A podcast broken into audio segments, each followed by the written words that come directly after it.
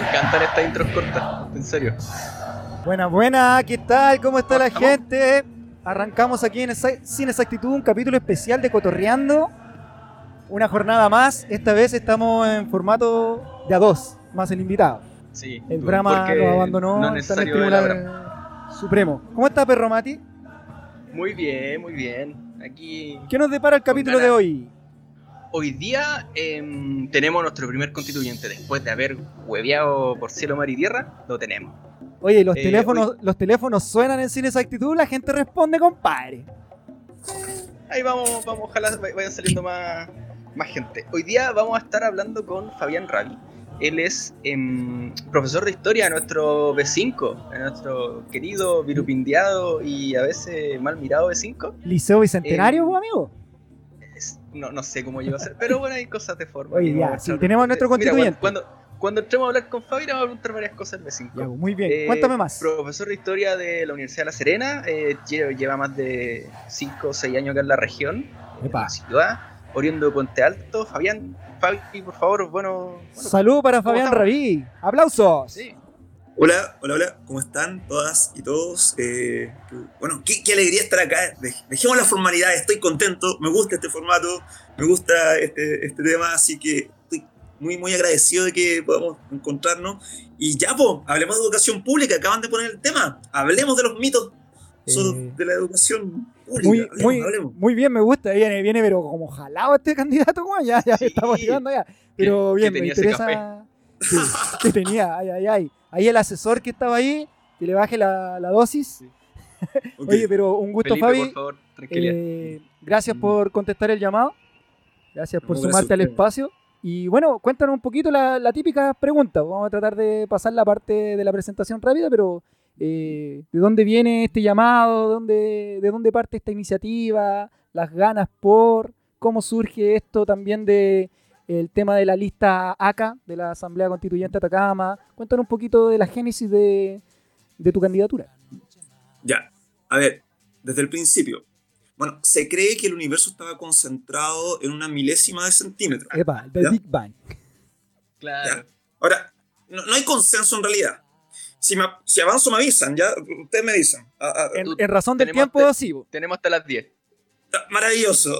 No, Bueno, adelantando un poco el proceso, eh, ya, yo formo parte de una agrupación de acá de, de la ciudad que eran los profes por la prueba, distintos docentes generalmente agrupados o que habíamos trabajado desde el colegio de profesores. eh, distintos eh, temas de la ciudad, ya nos habíamos metido en varias áreas, el arte, la- el medio ambiente, en fin.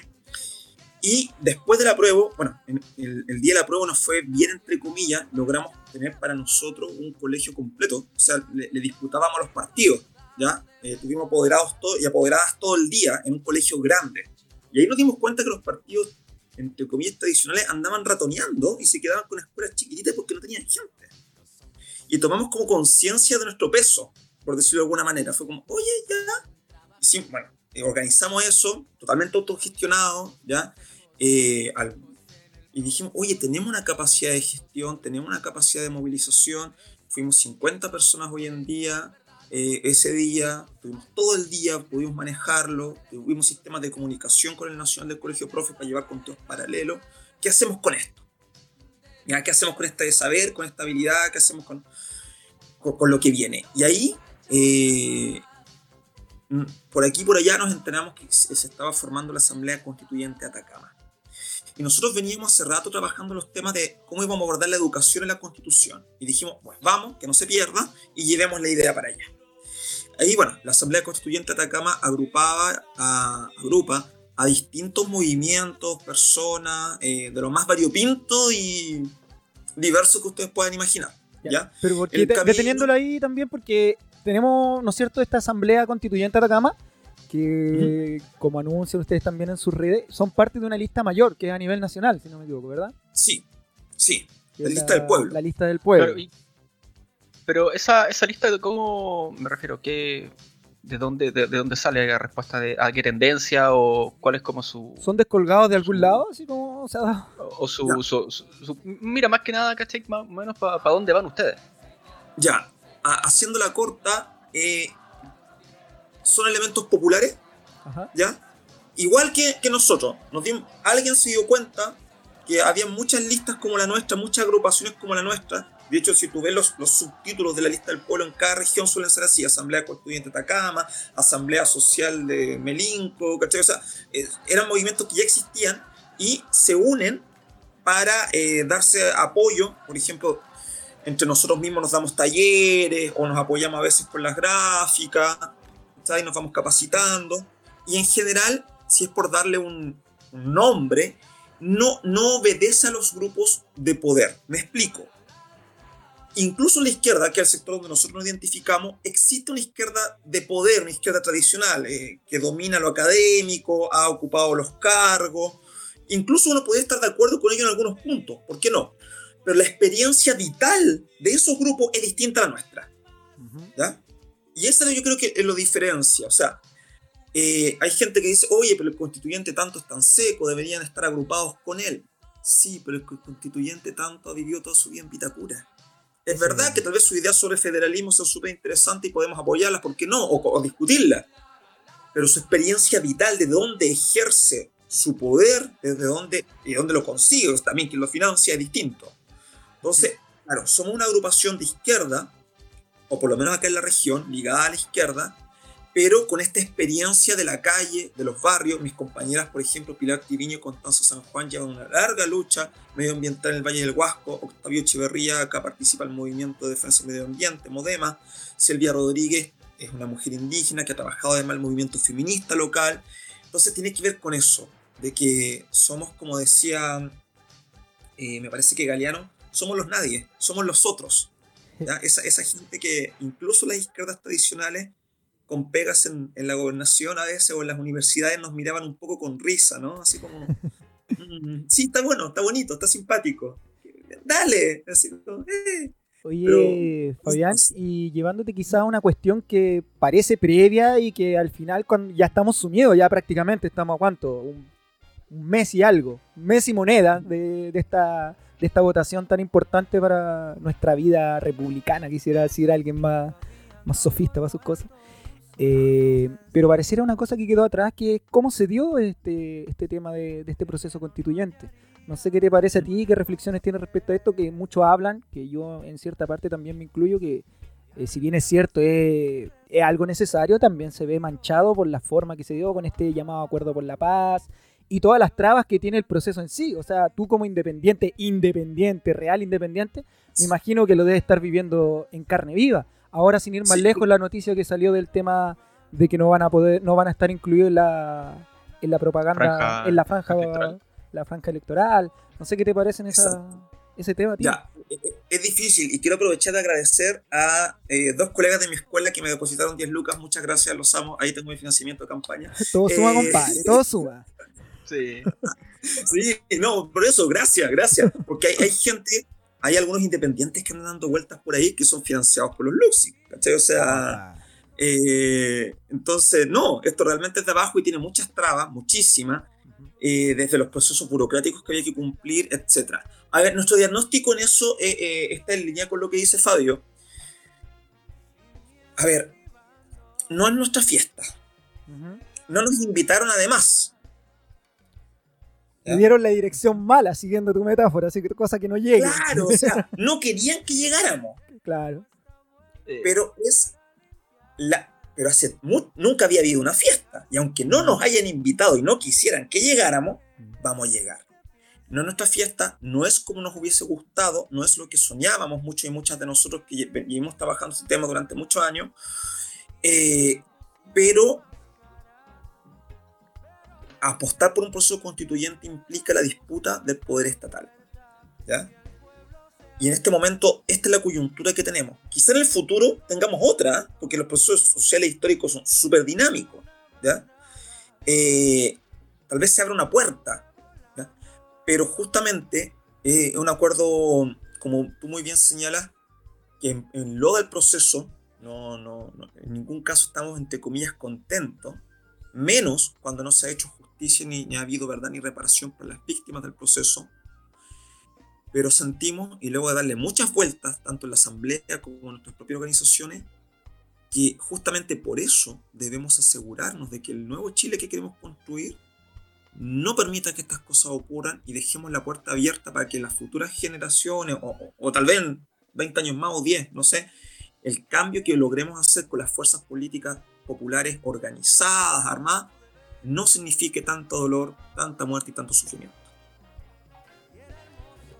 Oye, pero ¿y esto también cómo, cómo, se, cómo vamos a convivir adentro con el tema de los dos tercios, con estos independientes? A mí me parece muy curiosa esa figura de los independientes, pero que vienen por la lista de RN, por decirte algo. Me parece muy curioso eso, porque tú sabes que adentro van a trancar la pelota, ¿no? Pero, pero, pero, disculpa, luego también entiendo que es súper importante el tema de los tercios, pero me gustaría que nos pudiésemos quizás enfocar un poquito más en el contexto y en el programa hoy día regional. Eh, ¿Están ustedes como lista, con, su lista? Sé que hay otros movimientos también importantes dentro de la región. Eh, ¿Tienen alguna especie de estrategia, por así decirlo, eh, en términos de difusión de su, de su candidatura? ¿O hoy día están trabajando por las suyas, por las redes nomás y moviéndose desde ahí? Ya, bueno, teníamos una estrategia de, redes, entre comillas, porque no sabíamos hasta dónde iba a durar la cuarentena, había varias restricciones a ello. Volvemos a lo mismo, lo difícil es que sea independiente. Si tú eras de un partido, tu partido emitía un documento que tú eres candidato. Yo andaba con mi documento del CERVEL, los carabineros no me creían porque pensaban que lo había pirateado, era un lío, así. Usted que, las policías, lo, conoce, claro. Las policías, las policías poniendo trabas en este país, qué raro. Entonces era, era, era, era, un poco difícil. Desde, 1927, con hecho y poniendo trabas. Y, eh, pero claro, nuestra estrategia tiene que ver primero con que la gente sepa que existimos. Hay una votación importante que aumentó la última elección y creemos, y la, evidencia parece demostrarlo, que ese, ese público, ese electorado está buscando eh, justamente elementos realmente independientes, locales, que vivan la realidad del día a día y que puedan proyectarla a través de ideas constitucionales. Entonces, la primera labor es que la gente sepa que estamos. Y en eso, claro, nos valemos de las redes sociales, pero también, bueno, hemos ido a la feria, el otro día fuimos a Totoral, por ejemplo, una zona súper olvidada a veces por, por nuestro propio centralismo local, ¿ya? Eh, pensemos en Totoral, pensemos en Canto de Agua, pensemos en San Antonio, en San Antonio el Fondo Tierra Amarilla, o sea, eh, pensemos en la puerta, ahí arriba, eh, la comunidad de la puerta, hay varias comunidades collas por allá. Entonces, claro, vamos saliendo terreno en la medida que, que nuestra propia realidad nos permite. Nosotros todos trabajamos y eh, a veces dificultoso, pero tiene que ver con una estrategia de primero contar que existe la opción. Tal vez ni siquiera convencer necesariamente, sabe que existe la opción. Aquí estamos. Y luego el segundo punto es incentivar la participación. Nosotros somos convencidos que si participan los de siempre, no, no tenemos opciones. Entre más gente participe, más opciones tienen las y los candidatos de base popular. Y ahí sentarnos a conversar justamente con muchas personas que es increíble, yo no, yo no pensé que realmente funcionaba así, cuando ya la gente sabe que existes, solo se empiezan a acercar a ti, te empiezan a hacer preguntas, te empiezan a escribir, te empiezan a buscar, te empiezan a pedir el número de teléfono, y vais trabajando. Y a esa estrategia nosotros le hemos llamado la estrategia de las semillas, nuestro lema de Chile florece desde Atacama. Entonces, nosotros logramos juntar más de 2.000 firmas cuando nos inscribimos. Fuimos la lista independiente más firmada de la región. ¿ya? Ah, increíble. Sí, entonces nuestra estrategia es súper simple. Esas 2.500 personas que firmaron por nosotros tienen que convencer ahora, hablarles de nosotros a 10 personas más. Ya. Ya. Que, funcione como, como célula, que se vayan multiplicando. Esta semilla, ¿cierto? Del boca a boca, porque la gente nos conoce. Yo soy el profe del liceo y cuando. Ah, el profe de lente, el flaquito que hace tal cual cosa. Sí, él. La Contanza allá en el Huasco también. Entonces, eso nosotros nos ha servido mucho. No necesitamos muchas veces instalar quiénes somos como personas, porque cuando ya decimos, como te digo, ah, el vecino, como el otro día la verdurería me dijo, vecino, usted está de candidato. dije, sí, la verdad, ya te conocen, vives acá. Lo que hay que unir es este nombre, Fabián Rabí, esta cara, con el hecho de ser candidato. Y el resto, bueno, va a ser boca a boca, que es como muchas veces hemos funcionado los pobladores, a través de las ferias las pulgas, a través de los barrios, a través de, incluso del buen chisme. Oye, cómo- Fa- cómo dale, se- dale, Mati. Ah, sorry. David, eh, ¿Cómo se plantea en esta situación hoy día que tenemos como, candi- co- co- que tienen todos los independientes que necesitan por lo menos 16.000 votos? ¿cachai? Entendiendo que hoy día que vamos a jugar, como ustedes van a, vamos a jugar Sí. el juego, pero seguimos con el binominal. ¿cachai? Entonces, si finalmente se van a arrastrar candidatos, ¿cachai? Y estas minorías que, que, que finalmente son eh, un juego bien raro ahí, muy, muy antidemocrático incluso. Claro, o sea, el sistema de Hunt es una cuestión que siempre se presta para esto malentendido. Eh, en eso, claro, nosotros sabemos que necesitamos 16.000 votos y por eso nuestra apuesta es, como te mencionaba, eh, 2.500 por día. O sea, nosotros sabemos que para asegurar hay que sacar sobre 19.000 votos para asegurar a, a ONU. Si no, y ya. Ahora, la, hay, los grupos políticos tradicionales acá no han variado su votación. Ellos, nosotros sabemos que el grupo azul va a sacar lo que siempre ha sacado, que son 15.000 votos. El grupo azul se para y saca un constituyente, ¿cierto? Porque siempre sacan entre 15.000 y 20.000 votos. Después viene el grupo rojo. Los del grupo, entre comillas rojo, diríamos el grupo amarillo mejor. El grupo amarillo saca 30.000 votos. Siempre saca 30.000 votos. Cuando traían candidatos de otras regiones sacaban 30.000 votos. Cuando sacaron eh, el senador, senador acá, lo sacan con 30.000 votos. Y así, hemos ido sacando cálculo. Pero eh, en la última elección, la de la prueba del rechazo, el padrón aumentó a 110.000 votos. O sea, hay algo así como 40.000 votos más que no sabemos cómo se van a distribuir. Y a esos votos es a lo que nosotros apuntamos. Oye, y en razón de eso, justamente tú hablas del- de esos 40.000 votos más, que fue, yo creo que sorprendió a todo el mundo, a todo este llamado mundo de especialistas de la política, que saliera toda esta gente a votar por este dichoso plebiscito. Eh, ¿Qué conjeturas puedes sacar de eso? Recordemos que esta fue una de las regiones con el mayor eh, porcentaje de, de apruebo dentro de, todas las regiones, o sea, eh, considerando también el escenario de la región, pues, zonas de sacrificio, lo golpeado que ha sido económicamente, en temas medioambientales, de seguridad, vivienda, educación, etcétera. No sé qué lecturas puedes sacar tú de ese de esas 40.000 personas que salieron, que no- incluso lo conversábamos con candidatos, por ejemplo, alcalde, que sabían que esa masa solo era para la constitución y no para los demás. Sí, exacto.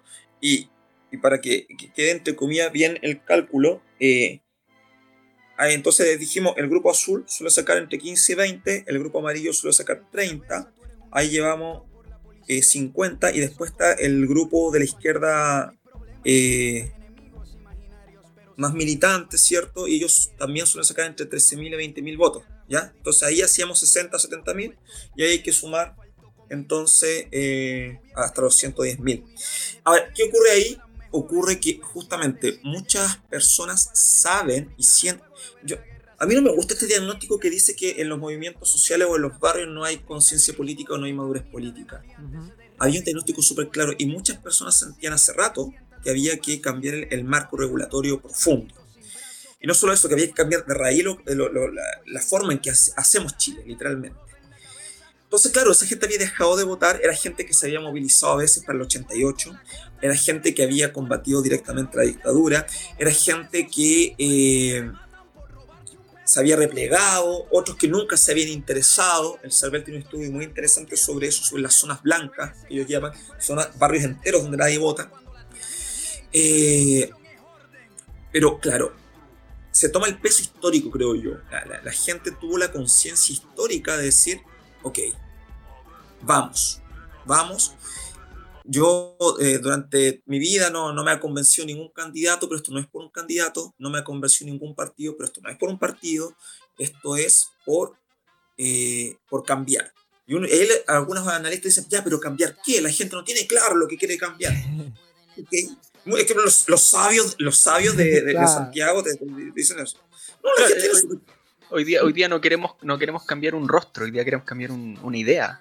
Claro, Que- y eso yo, yo creo que bastó. Incluso yo soy muy crítico también de estas agrupaciones de izquierda que se estaban por restarse porque decían, no, pero es que todavía no hay claridad en el proyecto popular colectivo. No, la gente tiene claro lo que no quiere, lo tiene súper claro y lo ha tenido claro durante muchos años. O sea, tengamos la humildad, y vuelvo a lo mismo, de escuchar y vivir nuestros barrios. De, vivir eh, realmente y de escuchar y de salir de nuestras asambleas así súper proud de las universidades, ¿cachai? Porque en Juan Gómez Milla nosotros tenemos así un diagnóstico súper bacán que hizo nuestro profe de antropología. Eh, no, o sea, las personas tienen una, una, experiencia política muy potente y yo creo que la sacaron a relucir el, el 25 de octubre. Oye, Fabián, y en ese tema, viendo quizás al final, si lo quieres ver de alguna manera, eh, ¿qué visión tienes tú o cuál es la postura tuya o desde tu lista del rol a jugar de los partidos políticos en esta nueva constitución? O sea, muchos se ha criticado esto de la, de la figura de la, eh, democracia representativa y ya sabemos que si no es el cáncer principal, es uno de ellos, es todo este tema del rol que han jugado los partidos políticos. No sé cómo avisoran el, la participación que van a tener en este nuevo Chile. Ya, ahí ha ocurrido algo súper extraño con los partidos. Primero, yo siento que en general no dieron el ancho. Eh,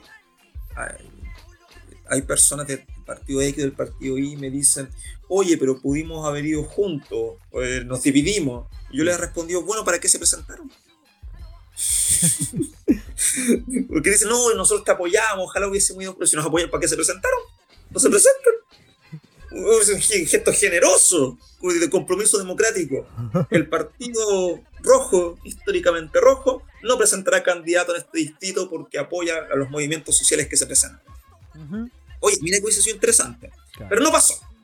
no pasó. No.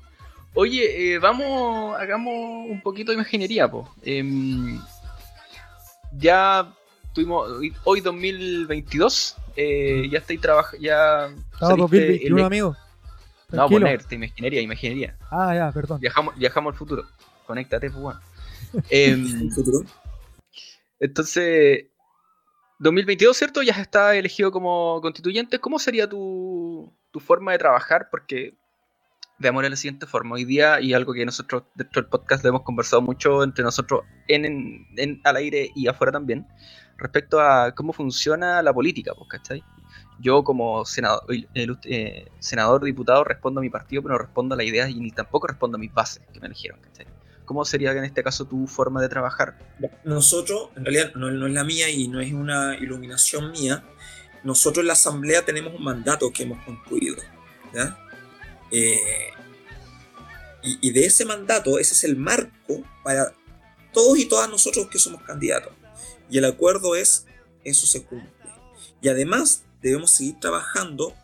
A ver, nosotros, para nosotros la elección es un proceso más, pero la asamblea va a seguir funcionando y va a seguir creciendo. Entonces, si logramos instalar a un o una constituyente, la idea es que eso no solo sirva para instalar nuestra idea en la convención, sino que sirva para fortalecer la organización social en la región. Entonces, el convencional que salga tiene el compromiso de justamente ir retroalimentando las discusiones, ir dando insumo, ¿para qué? Para que las personas acá en la región se sigan interesando, se sigan metiendo, se den cuenta que hay una persona que los va a escuchar, que está tomando en cuenta, porque ahí van a empezar a llegar, pues. ya llegan, pero va a haber más. Oye, mira, ¿qué está pasando? ¿Cuáles son nuestros límites? Para eso, el mandato que ya creamos. Pero, pero yo me. Escucha, hay una, una pregunta que es un poco más, más, más puntual. ¿Cómo, ¿Cómo, es la, la, idea central? ¿Van a trabajar desde un diagnóstico territorial, ¿cachai? Desde una, eh, desde una asamblea a mano alzada, o sea, ¿cómo, cómo, cómo, cómo ir construido? Porque la, la, la, constitución te da así, pero para hablar y hacer de todo. No, justamente, ya, hasta el momento hemos trabajado, como dices tú, en cabildos y asambleas. De hecho, ahí mérito para mi compañero Octavio Echeverría, eh, dígase el sociólogo del grupo, eh, que por ejemplo sistematizó las actas de cuánto cabildo y asamblea encontró en la región. Las de, todas las que se hicieron las fue consiguiendo, las, las recopilamos, ahí también le fuimos ayudando, y hubo que leérselas, hubo que estudiarlas. hubo que sacar tendencia, hubo que sacar eh, eh, ideas principales, ¿cachai? Hubo que separar la paja del trigo y las ideas contradictorias también, y buscar el espíritu más profundo de, lo que, quería hacer. Claro, nosotros en este momento nuestro trabajo es la asamblea y probablemente nuestra forma de trabajo siga siendo la asamblea, la deliberación y el consenso. hay algunas propuestas que hay quien dice que deberíamos ir consultando cada vez y por voto. Eso es, y, que la región cada vez votara sí, no a tal o cual cosa. Nosotros creemos que un proceso mucho más enriquecedor es que se vayan constituyendo asambleas y que las asambleas vayan llegando a consenso y que ese consenso entonces vaya haciendo la propuesta. Pero como muy, muy bien dices tú, eso puede dar para absolutamente todo, ¿ya? la constitución da para un montón de temas, entonces el límite, el límite de los temas o el límite de, de los espíritus a discutir, etcétera, son los temas que ya hemos discutido como colectivo y que están en este mandato que les señalo. Oye, pero Fabián, para puntualizar lo que te, lo que te preguntaba anteriormente, tú, este nuevo Chile, ¿tú lo ves con, la con este rol tan preponderante de los partidos políticos o tú crees que es necesario ya quitarle esa fuerza y propender ah, quizá ah, a, una, a una democracia directa, porque no? O a otra forma. No, o sea, nosotros estamos, estamos por la construcción de herramientas de democracia directa Y, no solo en lo estrictamente, digamos, electoral. Entonces, en ese punto de vista, los partidos irían perdiendo poder. Ya. Para bien o para mal, no los vamos a eliminar de la noche a la mañana. Eh, creo que es interesante que existan. Hay partidos por los que guardo respeto. Yo hago diferencia también. O sea, no puedo culpar al partido que nació anteayer con pura gente nueva de los males de los últimos 30 años. Y eso yo lo diferencio. ¿ya? Eh, claro, o sea, no, no, no, no, es lo mismo. Pero creemos que a través de instalar mecanismos de democracia participativa, de democracia directa, lo que nosotros llamamos la prioridad comunitaria del Estado y la democracia radical o democracia profunda, vamos a lograr entonces que estas estructuras de poder que monopolizan, nuestro gran problema es el monopolio, el monopolio del poder, del conocimiento, la riqueza y de la vida y del tiempo. Los pobres no tenemos derecho al tiempo. Vamos a lograr entonces equipar la cancha. ¿Cómo lo logramos? Y ahí hay algunos eh, elementos clave. Por ejemplo, nosotros cuando decimos debe haber una educación pública, laica, universal, flexible, adaptable, progresiva y para la vida, además decimos que debe ser controlada por un... va a ser pública, pero gestionada a través del modelo de gestión local comunitaria. ¿Ya? Entonces, las personas metidas ahí. La justicia, una cuestión re loca. La, la constitución de 1928, la de Freire, Willows Freire, eh, hablaba de que se iba a instalar el jurado en 1828, perdón. En 1828 se planteó de que en Chile debía existir el jurado, Francisco Bilbao también lo retoma después, una idea antigua en Chile, que en otros países existe. ¿Por qué? Porque se entiende que la justicia no es una abstracción, sino que también es una manifestación de la democracia. Pero sabemos que el tema de los veredictos, esto, el common law llamado de los sistemas que funcionan con, con jurados, eh, padecen de otros problemas y si es que no, peor que el sistema que tenemos ahora. El sensacionalismo en los veredictos. es que para eso también se necesita, por ejemplo, una ley de medios. Sí, porque, o sea, para llevarlo, para ponerlo para los que escuchan, es irse no tan lejos, por ejemplo, al caso de, del negrito. O sea, el negrito que mató a la vieja. Se me fue el nombre, weón. Oye, Simpson. Oye, Simpson, ah, ah. Ese es como un clásico, un, un ejemplo de laboratorio de por qué no es tan, por qué no es tan recomendable el caso de los jurados. Claro, claro, pero también, a ver, lo, lo, ponemos entre comillas como nombre, pero apostamos, y, te voy a dar la visión integral. ¿Qué ocurre ahora? Nosotros en Chile tenemos una sociedad eh, casi de casta, que ni siquiera de clase, casi de castas. Y eso implica que la nueva constitución debe redistribuir el poder, la riqueza y el conocimiento. Para eso tenemos que en primer lugar crear una educación universal. ¿Gratuita? ¿Estás por la opción gratuita? Gratuita, gratuita. Gratuita y promovida por el Estado. ¿Ya? Y controlada a través de este sistema de gestión comunitaria. ¿Por qué? Porque está demostrado, y hace poco Matamala sacó una columna que lo explicaba en forma mucho más sucinta de lo que yo suelo hacerlo, de que en Chile, por muy talentoso que seas, si no fuiste a ciertos lugares de capital cultural, igual estás perdido. La meritocracia y esas cosas nunca han existido acá en este puto país. No, y, no solo acá, de muchos lados. Cites a Pierre Bourdieu en Los Herederos, por ejemplo, el libro que siempre lo recomiendo cuando hablo de este tema, ¿cierto? Entonces, pero la redistribución del capital cultural a través de la escuela pública es la que genera grandes sociedades. Pues el otro día me fui a vacunar y lo puse. Mucha gente omite, eh, por si acaso estoy a favor de las vacunas, creo en las vacunas porque la vacuna venció a la viruela. O sea, Cada vez que alguien me dice las, vacunas no funcionan, yo le digo, hermano, ¿conocí a alguien con viruela? No. ¿Conocí a alguien con polio? Tampoco. Listo. O sea, esperemos que caigan las vacunas. O sea, ya como el candidato, salió un candidato que era concejal, que era antivacuna, que tuvieron que llamarlo a terreno. Lo, recalco porque hay gente que te pregunta eso y se ofende cuando dice aquello. Filo, yo estoy a favor de la vacunación. Muy bien. La vacunación es como la educación, debe ser universal y porque una medida fantástica junto al saneamiento de las aguas y la mejora de la nutrición. Vuelvo al tema de la educación. La vacuna fue inventada, eh, esta vacuna, en la de Pfizer, el fundador de BioNTech es un migrante turco en Alemania, que fue la educación pública.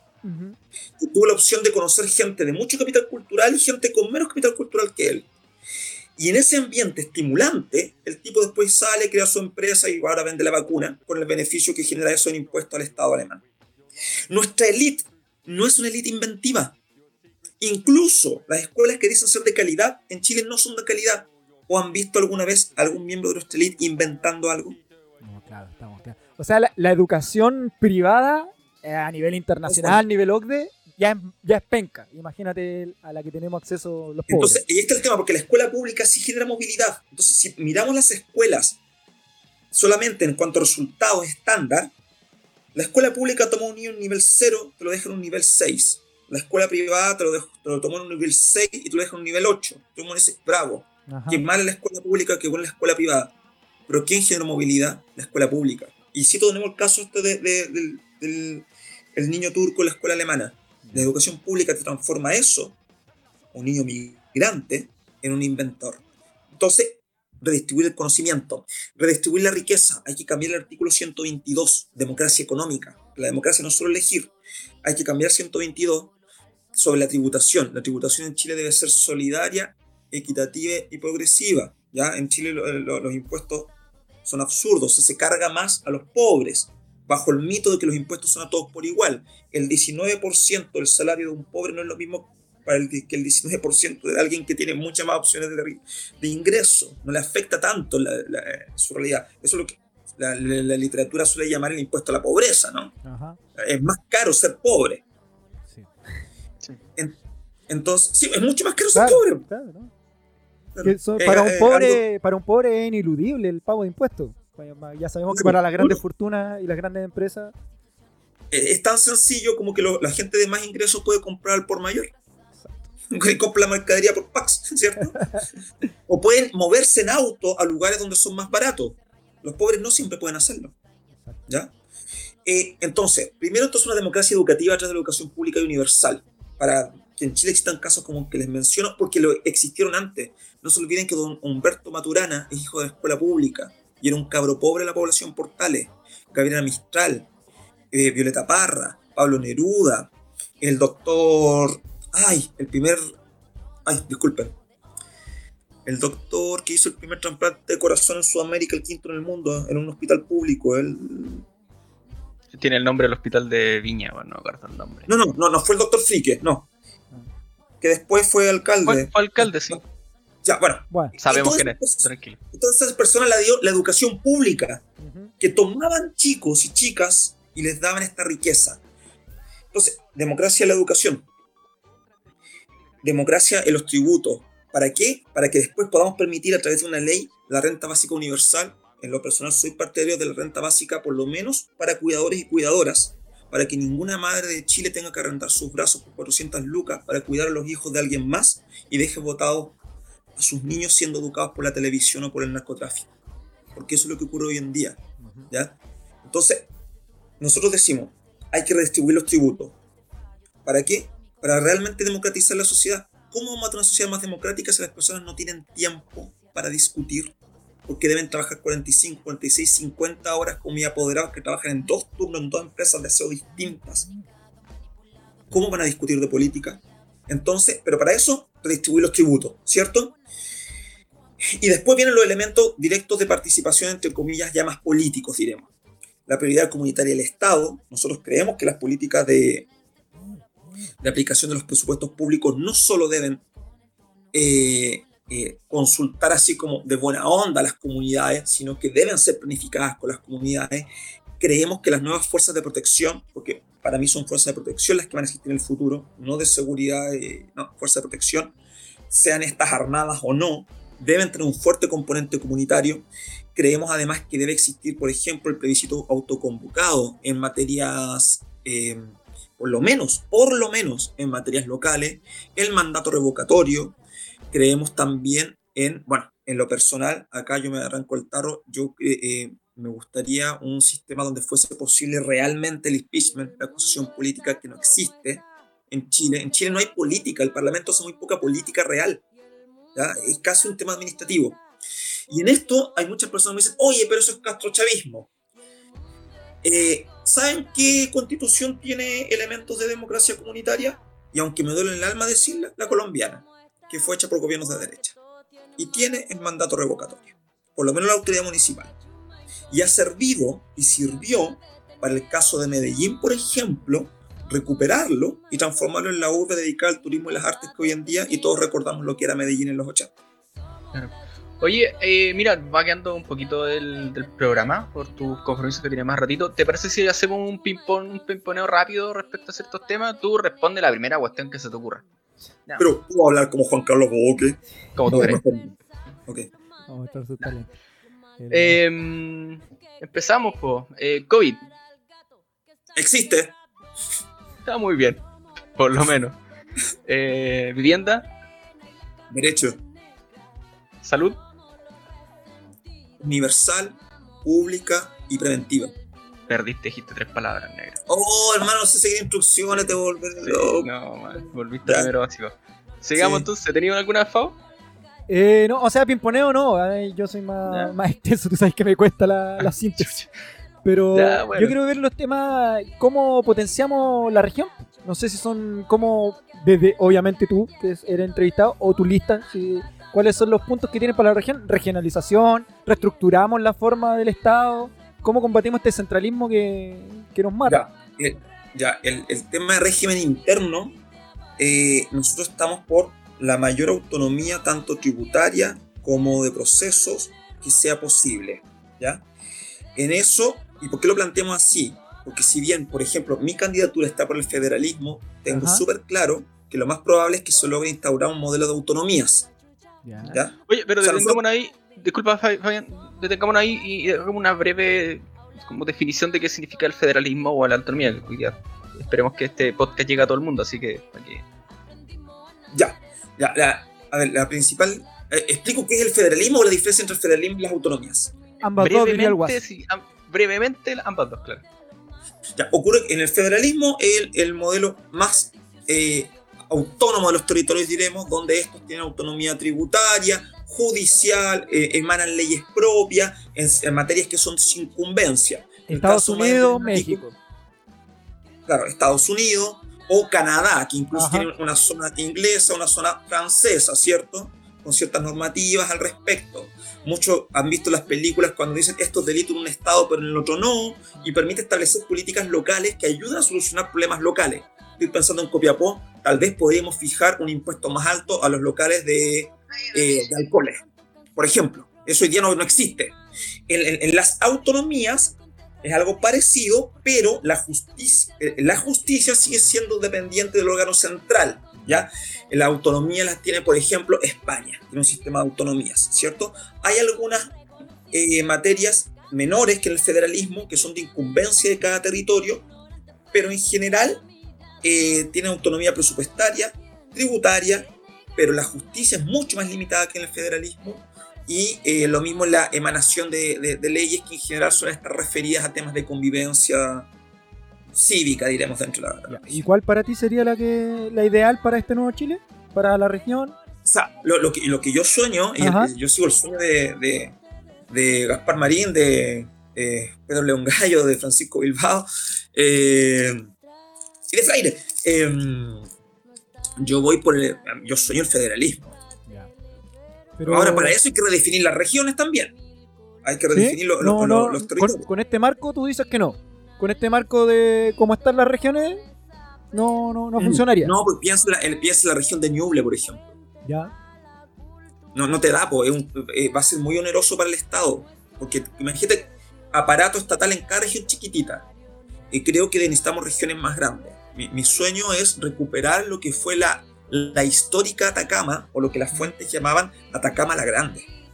Pero, o sea, yo sé que son cosas distintas y quizás es más difícil de explicar, pero ya que tú lo, lo dijiste así la pasada, ¿tú crees que para estos nuevos cambios tenemos un problema de presupuesto?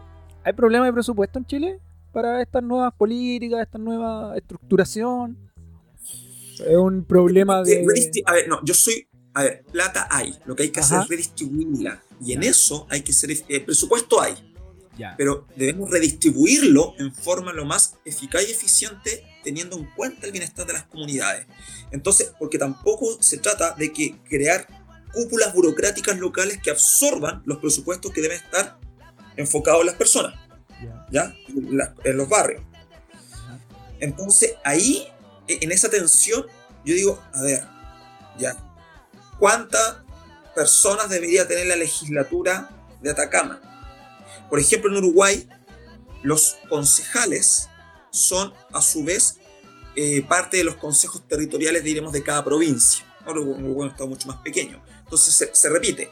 En Alemania eh, existen dos cámaras. Uno es el, el Bundesrat, que es el Parlamento, ¿cierto? Los diputados que hacen la política del día a día. Y el Parlamento Federal, que ve temas del territorio y temas mucho menores. Ese puesto casi no es remunerado, casi no es remunerado y, sesiona bastante poco. Y por ejemplo, podemos pensar en algo así, ¿ya? Una cámara que hace la política cotidiana y otra cámara que ve los temas territoriales, la guerra y la paz, temas que suelen verse pocas veces o actúan como jurado en los juicios políticos. Y por ejemplo, esa cámara hay estados donde es muy poco remunerada o derechamente no es remunerada. Oye, ¿y aquí en la región qué hacemos con el medio ambiente y los recursos naturales? ¿Cuál es tu opinión? Ahí nosotros creemos que hay que cambiar la matriz productiva. Así es fuerte. No ser extractivista más, nunca más. Nunca más, porque hay gente que dice, no, lo que hay que hacer es estatizar tal o cual cosa. Ya, pero Codelco, Enami y ENAP, eh, aun cuando fueron del Estado, eh, sacrificaron este territorio durante mucho tiempo. Ya, o sea, tú tampoco estás en ese juego de, por así decirlo, el fin justifica los, los medios. Sacrificamos el medio ambiente por el post de la mm. economía. No, no estás en ese, no, no, no, nosotros estamos por el cuidado de las comunidades humanas y naturales. Lo decimos así, comunidades humanas y naturales.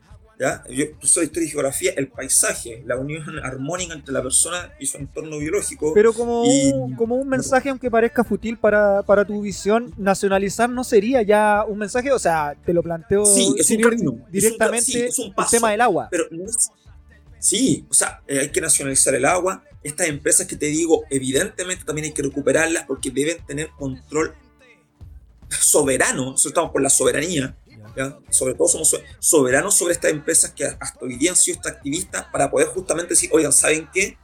No seguiremos haciendo esto de tal manera, no seguiremos creciendo de tal manera. Sí, hay que nacionalizar, pero sobre todo hay que crear investigación y desarrollo. Si el futuro es de la investigación y el desarrollo y las industrias de la, industria, por ejemplo, del arte. Antes de que comenzara el programa, hablábamos con los chicos, yo soy fanático de cierto anime.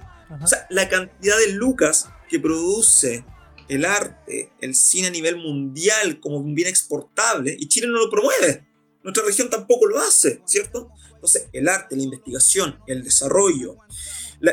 La, región de Atacama también fue una región agrícola durante mucho tiempo y eso se ha olvidado. Hay una canción muy bonita que se llama Copiapó del 52, que habla sobre los árboles en los patios, sobre los nísperos, sobre un montón de cosas que uno dice es impensado. O sea, de partida, de partida esto antes era Valle, San Francisco de la Selva. Era una selva, era una selva. Cuando tú vas ahí al, al, parque de Pedro León Gallo, en, Chamonate, te das cuenta lo selva que era. Claro. esto es un desierto. No, esto lo convirtieron en un desierto. Desierto era lo que estaba entre medio de los valles, pero este mm. valle no era un desierto. Un valle rico. hay que recuperar esa tradición también que existe y que muchas veces hemos olvidado. Entonces, nosotros estamos por una reconversión de la matriz productiva investigación, desarrollo, respeto a los territorios, proporcionalidad a nuestras necesidades. ¿Qué sacamos con tener un megapuerto que nos conecte con Brasil si esa riqueza de partida no iba a quedar acá?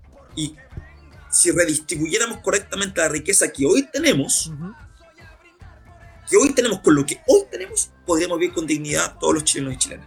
Pero en ese punto, es, claro, parece eso porque como tú dices, tenemos un puerto que nos conecta, tenemos, aquí hay grandes mineras, siempre nosotros sacamos el caso de Tierra Amarilla, que es una comuna ah. lamentable y tiene una de las mineras más grandes que puede haber, eh, no solo en la región, sino en el país. Entonces, pareciera que más allá de, que, como tú dices, yo también eh, estoy contigo en esto de que hay que generar todos esos nuevos saberes, esos nuevos conocimientos. Eh, no, me, no me parecería descabellado en una en primera instancia nacionalizar y, como dices Sí. tú, que esas riquezas no pasen por Copayapo y se queden en, en la región, como mínimo. Sí, sí, como digo, pero no. Eh, es- estamos por la nacionalización, pero siempre aclaramos que no es el único camino porque Ah, nuestro claro. modelo no es extractivista. O sea, pero que- como en una primera etapa, por llamarlo así, propendiendo a lo que tú señalas. Porque O sea, claro, los conocimientos Claro, no, los van a, no los vas a generar de la noche a la mañana, claro está. claro, o sea, pero claro, que hay un primer camino que, que es ese para lo mismo, para ir cuidando y reformulando estas empresas, reformulando sus planes de, de producción, etc. Porque también hay situaciones que son, ya no pueden continuar. Ya va- hay cosas a las que va a haber que ponerle freno de forma más o menos progresiva, pero va a haber que hacerlo en algún momento. No. Aunque sea en forma pausada. Las Fuerzas Armadas, que es un tema que... Las Fuerzas Armadas, eh, feliz la madre costarricense que sabe al parir que ningún hijo, que su hijo nunca será soldado. ¿Han leído esa frase? Me encanta. Oye, yo todo lo que sea matar Paco, anótame. Mira, hay un tema muy interesante que tiene que ver con la- las espirales de violencia en las sociedades, que es un tema que a mí me apasiona. Ajá. Eh, eh, me apasiona cómo, cómo solucionarlo, cómo, o cómo se ha solucionado. ¿cachai? Yo creo que eh, las Fuerzas Armadas deben convertirse en fuerzas de protección eh, lo digo así, fuerzas de protección a las comunidades y los territorios, creo que de existir una fuerza similar a las policías, debemos separar lo que es la policía comunitaria, que ve los delitos menores, que en el fin, tránsito y todas esas cosas. el tránsito, el maltrato familiar, y debe tener ese foco, el bienestar de la población, separarla de la que eventualmente eh, tiene otro tipo de entrenamiento y otro tipo de doctrina y está enfocada a labores derechamente de enfrentamiento. ¿ya? Eh, no es conveniente, y la evidencia internacional lo señala así, no es conveniente que estas dos policías, eh, que en el caso de Chile están mezcladas en carabineros, que tengan la misma doctrina, la misma formación y el mismo espíritu, porque finalmente terminas viendo a todos como enemigos. Entonces, entonces dispu- estás a favor de esta reconversión o refundación de Carabineros. Sí, sí, y, por, y del resto de las Fuerzas Armadas. O sea, yo me cuestiono la utilidad de, de algunas de ellas, siendo que tal vez lo que hoy día necesitamos es una eficiente guarda, guardia costera, ¿ya? Más que una armada, una marina de guerra. Yo creo que necesitamos una, una guardia costera muy eficaz para salvaguardar la soberanía, una adecuada policía de fronteras, Ajá. ¿ya? Eh, y justamente fuerzas de protección a la ciudadanía, sean estas armadas o no. Y ahí meto, por ejemplo, las brigadas forestales, que creo que necesitan un reconocimiento y necesitan eh, una profesionalización. Hay otros servicios de protección. Yo soy partido de crear el Gran Servicio Nacional del Voluntariado, en reemplazo del servicio militar, donde todos y todas los jóvenes de Chile tengan que eh, servir un tiempo, una forma de mezclarlo y construir juntos un mejor país. Y sí, Entonces, vamos protección, incluso seguir destinando millones y millones. Lo hablamos, el, el negro era el de la cifra. Era algo así, si no me equivoco, algo como el 10%, si no me equivoco, del PIB a la Fuerza Armada. Por ahí es la cifra. Bueno, cifras más, cifras menos. Seguir destinando esas cantidades a una guerra imaginaria. O sea, ese es el punto, ese es el punto. Entonces, invertamos en otras cosas y para eso tenemos que ir desarrollando, y vuelvo a lo mismo, tenemos que quitarle el poder de las armas a un grupo que los ha monopolizado. ¿Y cómo lo- logramos eso? Escalafón único, por ejemplo. O que esta fuerza de, de- esta fuerza nueva fuerza de seguridad se pueda acceder también desde otras carreras. Imagínate que esta nuestra nue- nueva fuerza de protección en la comunidad se pueda acceder, como el caso acá de nuestro compañero, desde el trabajo social, desde la sociología, desde la psicología. O sea, un cuerpo profesional. Un Nosotros- cuerpo profesional de la. Nosotros aquí en el podcast eh, una vez planteamos el tema de equiparar carabineros, una idea solamente, equiparar carabineros de Chile a un técnico nivel superior. 3, 4 años. Claro. Claro, o sea, es que ese. eh, eso es algo increíble. Ocurre que hoy día le damos un arma, y lo digo con mucho respeto, yo he tenido grandes estudiantes que yo he querido mucho, eh, que han optado a las policías y ellos mismos, después, bueno, han terminado renunciando por diversos motivos, y me dicen, eh, imagínense, profe, con 19 años y en la calle y con una pistola. Con, con ese año de formación intensa. Sí, po. O sea, la, la bola loca. Me acuerdo cuando dijo, no, profe, la bola loca. Así como. Y con este entrenamiento de guerra casi que tienen de campaña, O sea, no, profe, una vez un, un, estudiante que yo tuve que en Coquimbo que entró y eh, salió y me decía, no, porque yo, ella había entrado porque su sueño era el niño y patria, el, ella trabajar con chicos y chicas abandonados. En estos hogares que tenía Carabinero en ese tiempo. Claro. Y ella pensaba que iba a poder y pensaba que le iban a formar en cómo acoger a los niños, en cómo cuidar a, a, una persona que había sido violentada. Ella pensaba que iba a poder acoger mujeres que habían sufrido violencia, que iba a ser formada en ese sentido. Y que las armas eran un tema secundario, pensaba, se imaginó, y por más que vio la, la malla, igual lo pensó de esa manera. Y cuando estuvo ahí, después salió y me decía, no, no. no. Qué más alejado de la realidad. Claro. Claro, claro, justamente no, no, es una, una formación eh, que, que no, no, te permite otra cosa. Y en esto, y a riesgo de ser impopular, y por esa misma experiencia, yo humanizo a, a estos sujetos que si bien entran voluntariamente ahí, muchos de ellos finalmente terminan comidos por una institución que no protege ni siquiera a su propia gente. ¿Ya? porque no los prepara bien, no les da las herramientas, no los filtra. Entonces, es un sistema que crea carnes de cañón también. Y, que y crea esta, este, este, conflicto que pareciera, entre comillas, no tener solución. Y yo la única que le veo, la verdad, es la refundación de las fuerzas de protección. Eso mismo, porque Carabinero en, esto, en estos términos ya no, no puede continuar así. O sea. No. ¿no? Por, por, porque justamente conformamos un sistema cerrado, monopólico, y como decía Karl Popper, las sociedades cerradas inevitablemente devienen la violencia. Entonces, eh, hay que frenar eso, necesitamos una sociedad abierta, literalmente una sociedad abierta, sin secretismo, sin monopolios de poder. Chicos, me tengo que ir a la otra transmisión. Ya, muy bien, no, eh, ya estamos cerrando. Eh, no sé, te dejamos a ti, pues, palabra al cierre, casi como tu speechman de candidato ahora en los últimos minutos. Ya, en Speechman, la verdad, eh, lo que digo en todos lados, si no quiere votar por mí, lo felicito. No, no es la idea, pero le pido a la gente dos cosas, que se organice y que se informe. Eso es lo fundamental en esto. Lo principal de este proceso es que usted tenga la curiosidad, que se pregunte, que se siente en su casa con su familia, que se pregunte en el barrio, en su trabajo, quieres seguir trabajando 44, 48, 50 horas a la semana, quieres seguir teniendo miedo, porque como dice, hay un documento de la ONU que dice, la pobreza es miedo al futuro, es miedo a enfermarse, es miedo a no tener cómo educar a tus hijos. ¿Queremos vivir así? ¿Esa es la vida que quieres para ti también? ¿Quieres llegar a una vejez y vean a la gente topo, por favor, donde los hijos no van a ver a los abuelos porque tampoco los hijos tienen tiempo porque están trabajando de nuevo 50 horas o doble turno? ¿Queremos esa soledad y ese nivel de violencia y de sufrimiento? Yo lo veo así, a nivel humano. Les pido que piensen en eso. Y si nuestras propuestas les gustan, genial. Y si encuentran otras que les gustan, genial. Pero sobre todo les pido que lo piensen, que lo discutan, lo reflexionen y que participen. Porque en base a eso es lo que vamos a construir el futuro para todos nosotros y Fabián, Fabián Ravi, candidato a constituyente por el Distrito 4, aquí de la lista ACA, Asamblea Constituyente Atacama. Muchas gracias por estar aquí en, en Sin Exactitud, gracias por tu tiempo, lo que siempre decimos. Esperamos tenerte en otra oportunidad con más tiempo para seguir conversando esto. Por supuesto, yo feliz. Y para todos los temas que hemos conversado también interesantes que podemos armar algo. ¿Ya? te pasaste. Gracias. gracias. Gracias, te pasaste. Ya, gracias a ustedes. Se pasaron. Chau, chau. Chau, chau. Bueno, hasta aquí dejamos el capítulo con el candidato. Ya saben, ya las recomendaciones de siempre, amigo Mati. Síganos, por favor. Por favor, ya que escuchen, que no escuchen arroba sin exactitud en Instagram. Eh, vamos a estar retransmitiendo esto próximamente. Y eh, los días viernes, como toda la semana, tienen su capítulo normal. Sí, pues gente, si quieren podcast, colaboren también, pues mierda. Lo, lo dejamos hasta acá. Eh, será hasta la próxima. Cuídeselo